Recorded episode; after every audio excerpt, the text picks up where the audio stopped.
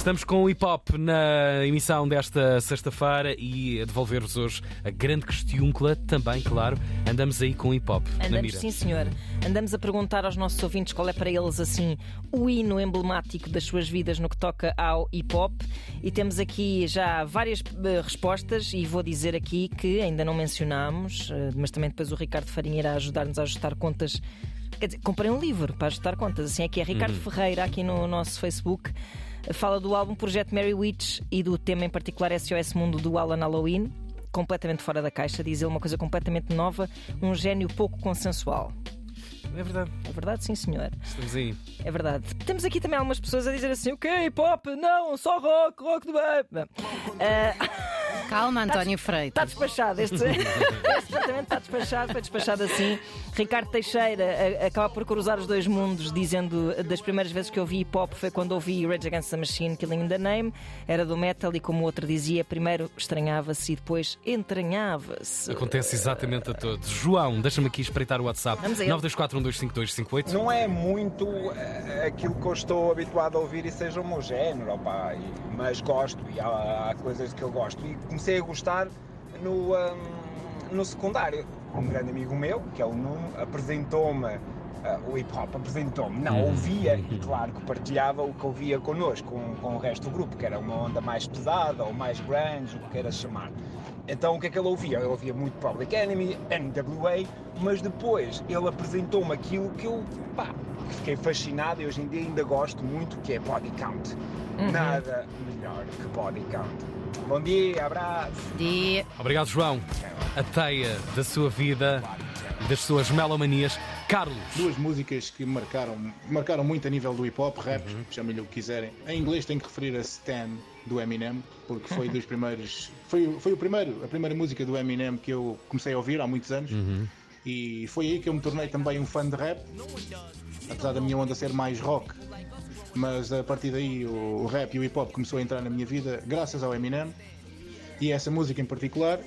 Eh, em português, tenho que referir os Black Company, porque o grande hit, quem não se lembra do grande hit de 1994, não sabe nadar, Claro. em que eles diziam espetacularmente: Bambu, não sabe, Sabe nadar, nadar, yo! KGB, não sabe nadar, yo! Mad Nigga, não sabe nadar, hey! Pá, isto ficou mesmo na carola. Foi um hino isto. Uma Foi- década inteira. Foi avassalador, é verdade, sim, senhor. Rui.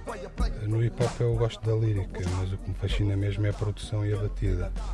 Eh, E a esse nível há um produtor que eu gosto muito, que é o Mad Lib, Deus. eh, e principalmente o disco dele, Shades of Blue, Não. eh, em que ele vai buscar samples dos arquivos da Blue Note e faz músicas fantásticas. Eh, Se calhar desse disco eu escolho Stepping Into Tomorrow. Olha, grande escolha. Ganda grande Rui, escolha. sempre pertinente. Deus. Deus aos comandos aqui deste disco maravilhoso, assinatura em um selo muito pouco provável e aqui com ramificações para outros lados e o jazz logo à, à cabeça. Joana, O tema de hip hop da minha vida, eu acho que sem dúvida alguma é a dedicatória dos Mind the Gap. Quem é Joana? pronto, faz parte da minha vida. É só isso que eu tenho a dizer. Quero dedicá-la, se calhar, ao, ao homem da minha vida. Beijinhos para vocês. Oh, uma dedicatória com uma dedicatória. Isto é a Joana Gama, isto é a Joana Gama para mim, passou a ser Joana Gama. É uma coisa da Joana. É, é a cena, Mãe da Gap. Um dia, um dia, no funeral de Joana Gama vão estar os Mãe da Gap reunidos novamente para uma dedicatória. Nosso convidado nesta manhã de sexta-feira, certamente alguém que andou aí a escrafunchar nestes territórios todos e os Mãe da Gap também, aí na, na carta Hip Hop Tuga. Quem é o nosso convidado hoje, Ana Marco? É o Ricardo Farinha, já está aqui connosco em estúdio. Ele é jornalista, é redator do Rimas e Batidas, lançou o livro Hip Hop Tuga, quatro décadas de rap em Portugal e está aqui para nos falar dessa magnífica obra.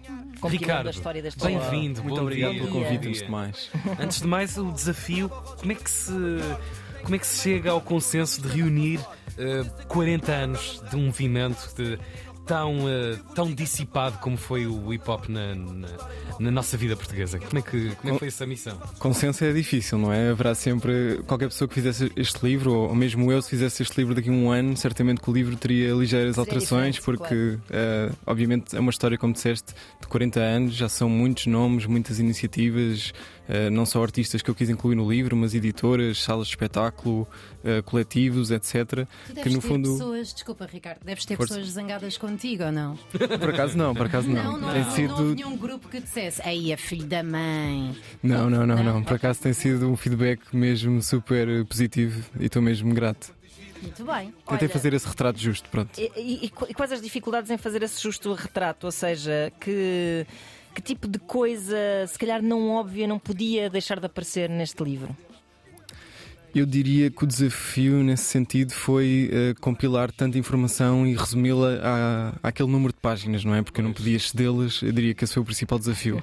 Depois uh, foi difícil, se calhar, uh, resumir carreiras inteiras a, a três ou quatro páginas, claro. ou menos, e noutros casos o desafio era encontrar e, as pessoas e contar a sua história, porque não estavam documentadas, mas sabia que eram importantes e que tinham de estar presentes. E acabas por ter, ao compilar esta história, história deste género, imagino que também tenhas tido uma perspectiva quase histórica uh, mais abrangente, não é? Que claro. extravasa uh, o, a música, não é? Que se torna uma coisa mais quase sociológica. Sim, eu tentei. Uh, os livros que já existiam em Portugal sobre rap eram, tinham todos muito essa perspectiva, tinham sido mesmo escritos por sociólogos e focados em períodos mais específicos. Eu tentei dar uma, uma visão mais abrangente, não é?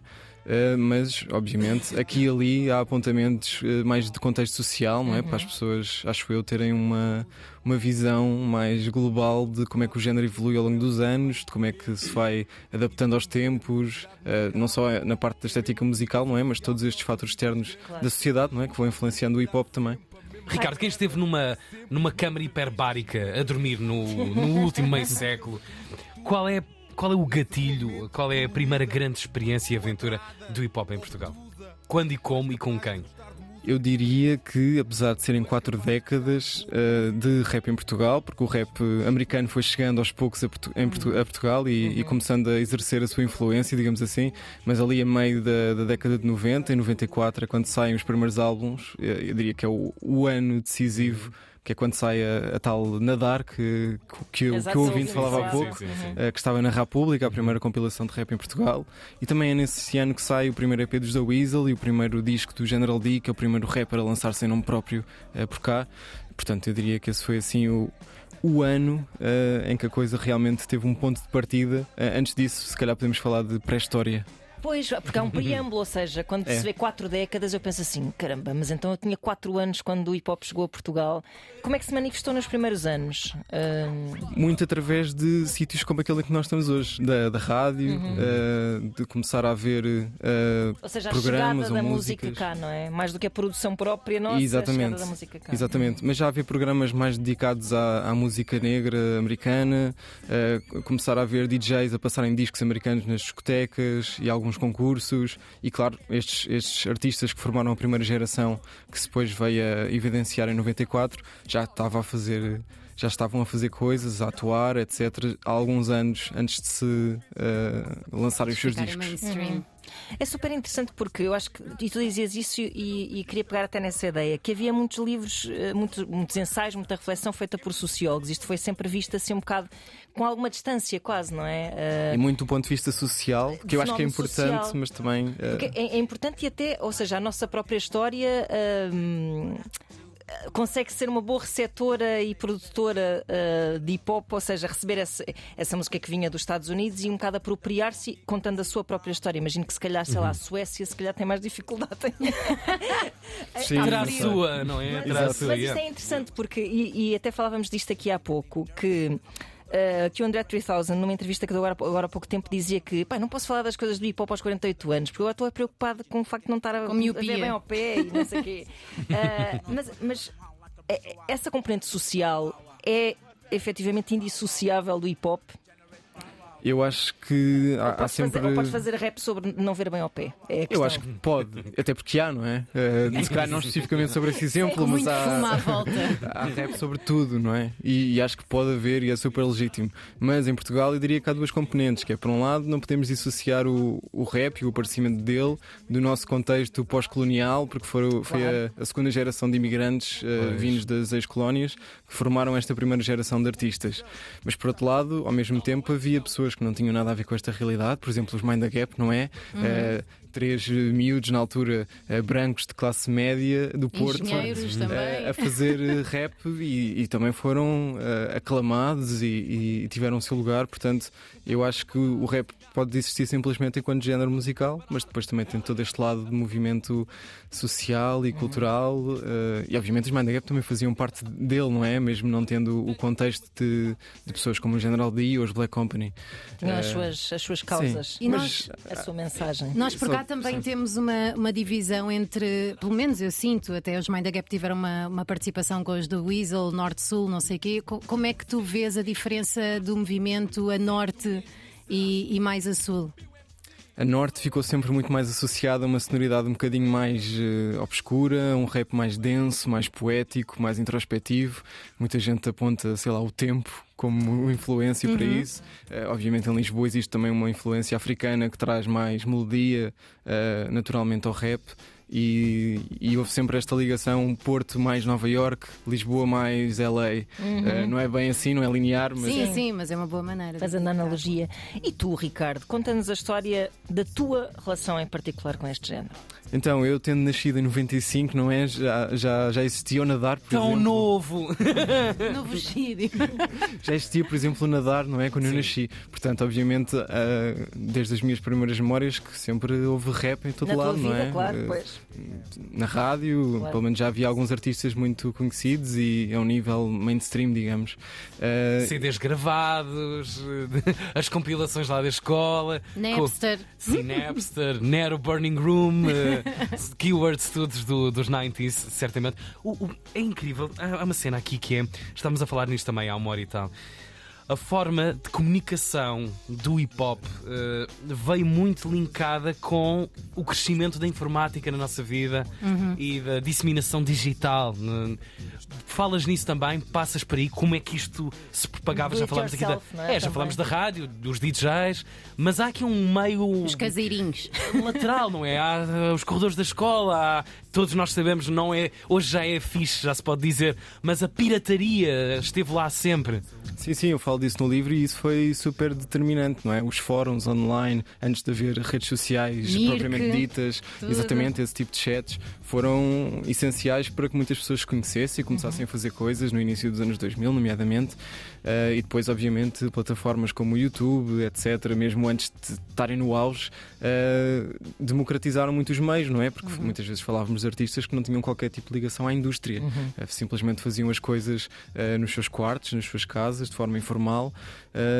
e a partir do momento em que começou a ser possível partilhar essas músicas diretamente com o público, não é? Sem os chamados gatekeepers, que é a comunicação social, democratizou muito a, a realidade do hip hop em Portugal e foi essencial, sem dúvida. E no início havia uma espécie de aclamação pelo underground, não é? Somos underground, não somos vendidos como, como Durante essa muito tempo, malta, sim. não é? E agora vê-se que está tudo satisfeito por, pelo hip hop estar a tornar cada vez mais mainstream em Portugal. O Sam da Kid até recentemente disse: vá, continua a ser verdadeiro, apesar de já não ser eh, underground. Eh, Existe isso agora, não é? O underground já não é assim. Sim, essa, havia uma eterna discussão no hip hop em Portugal que era o underground versus comercial, que já não existe, já não se põe. Mas, eh, apesar de tudo, existem certos artistas que continuam a, num circuito muito underground e que acabam por reagir um bocadinho por oposição àquilo que está no mainstream, Claro. eh, porque, obviamente, têm características até musicais diferentes. Estas pessoas que estão aqui a responder à nossa questão de hoje e a dizer não, não, hip hop, eu não percebo nada disso, eu gosto é de rock. O que é que tu aconselharias a estas pessoas para lhes abrir um bocado o caminho para um, o conhecimento bom, eh, uma boa relação com o hip hop? Bem, eu não sei se pode ser uma boa sugestão, mas às vezes começar pelo lado instrumental e há cada vez mais álbuns até de música instrumental e pop em Portugal. uh, podia ser uma boa maneira uh, para começarem a, a perceber melhor a, a- a musicalidade de- de- do, do género e depois a partir daí também podem, obviamente, se forem uh, especialmente fãs de letras, não é? O rap vive disso, não é? Claro, De- claro, das lírica. Letras, dos versos. Uh, o Sam daqui, obviamente, é se calhar uma das maiores referências, mas também deixa aqui o, o nome do Chulash, que lançou um álbum mês passado e que para mim já é um dos álbuns do ano. Uhum.